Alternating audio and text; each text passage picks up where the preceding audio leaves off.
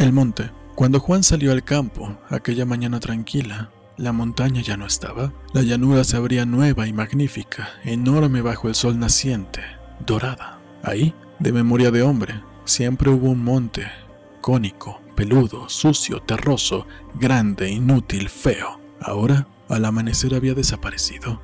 Le pareció bien a Juan. Por fin había sucedido algo que valía la pena, de acuerdo con sus ideas. Ya te decía yo, le dijo a su mujer. Pues es verdad, así podremos ir más deprisa a casa de mi hermana. Max Aub, algunas prosas y otras.